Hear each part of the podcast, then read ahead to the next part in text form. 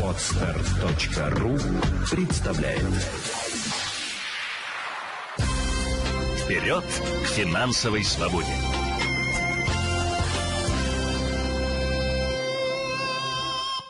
Итак, согласно исследованию, каждый десятый россиянин готов взять кредит, чтобы отметить новогодние праздники. Из них большинство потратили бы эти деньги на покупку подарков. Вот насколько разумно такое предновогоднее поведение с финансовой точки зрения? Мы обсудим прямо сейчас с финансовым консультантом Еленой Феоктистовой. Елена уже появилась с нами на прямой связи. Доброе-доброе утро.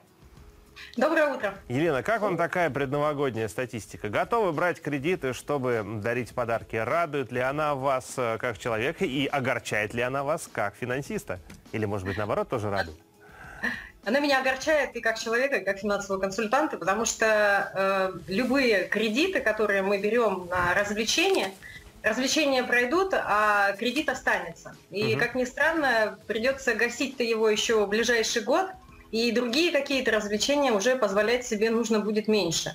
Потому что ну, у нас, к сожалению, так сложный менталитет, что мы полюбить-то королеву, прогулять так миллион, мы не можем как-то ограничиться небольшими суммами для того, чтобы э, было комфортно в течение всего года оставшегося. Мы обычно влезаем в кабалу некую кредитную, и потом э, сетуем на то, что вот и отпуска нет, и вот на майские некуда съездить, потому что денег нет, и какие-то еще вопросы не решаются. Угу. Поэтому я призываю все-таки на развлечения не тратить кредитные деньги, а тратить свои, договориться с друзьями о том, чтобы, если не получается там всем подарить подарки, договориться так называемая там, а, игра в тайного Деда Мороза, когда вы, все скидываются имена в шляпу, вытаскивается одно имя, и ты даришь конкретному человеку один подарок. И таким образом все по кругу друг другу подарили и сэкономили. Uh-huh. Ну и, конечно, новогодний стол э, составляем по своему бюджету, не залезая в кредитные денежные средства. Слушайте, какой прекрасный лайфхак вот этот вот про, про шляпу. Про шляпу, подожди, а нужно, нужно ли помимо имен туда складывать желаемые подарки? Можно договориться о сумме. Ну, ну, мы с друзьями, например, именно так и сделали. Мы договорились о том, что сумма подарка не может быть дороже вот такой-то. И я конкретному человеку выбираю на эту сумму подарок. Таким образом, все будут без обид. Здорово, когда все друзья, вот если это ваши коллеги, тем более, все вот как-то на одной волне, да, финансовые эксперты, консультанты, все как бы понимают цену. И если денег. идти в банк, то брать кредит на сумму не больше, чем э, столько Вот тысяч. это интересный вопрос. Вот смотрите, просто продолжая тему статистики, из тех, кто задумывается о кредите на праздники, 38% э, респондентов готовы взять до 50 тысяч рублей, остальные больше. Это вот устрашающие какие-то цифры, честно говоря. Понятно, что все зависит от конкретных доходов, но, может быть, есть какая-то сумма, ну вот свыше которой брать кредит уже совершенно неразумно, э, вот именно на праздничные какие-то цели? Э, есть. Вообще культура управления деньгами призывает, чтобы все-все расходы на праздники и на подарки за весь весь год были не более 5% от вашего годового бюджета. Угу. То есть, по сути, мы складываем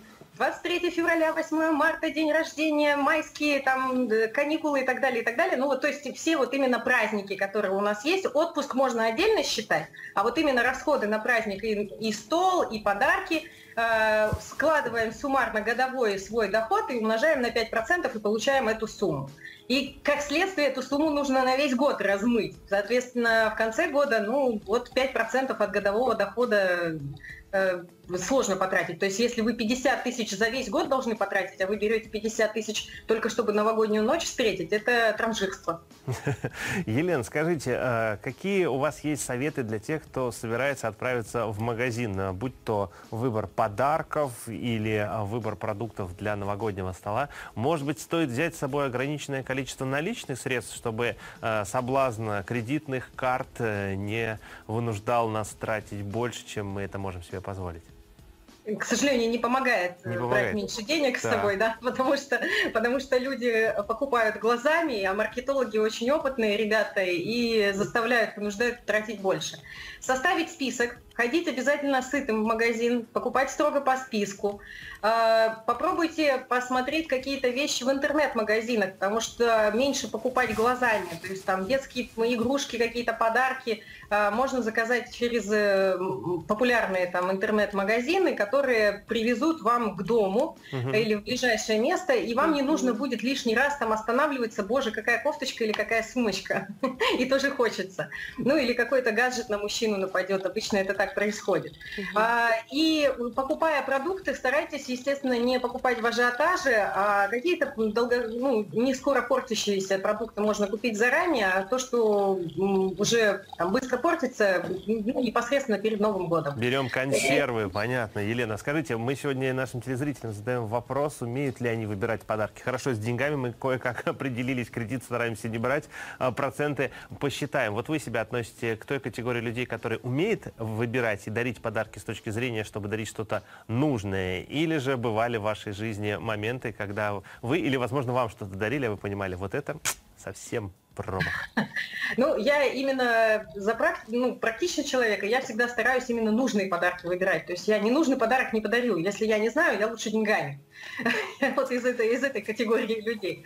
А в своей жизни, да, конечно, получала подарки, которые, на мой взгляд, были непрактичными. Елена, спасибо вам большое за этот прекрасный разговор. Самое главное, что мне понравилось из нашего разговора, это то, что покупать можно глазами. Отличный лайфхак. Вот просто пройтись по магазину, купить все, что ты хочешь глазами. И подари потом глазами также. Ну, это уже другой вопрос. Елена, спасибо вам огромное за эту полезную, актуальную и такую нужную, важную сегодня в преддверии праздников беседу. Вперед к финансовой свободе!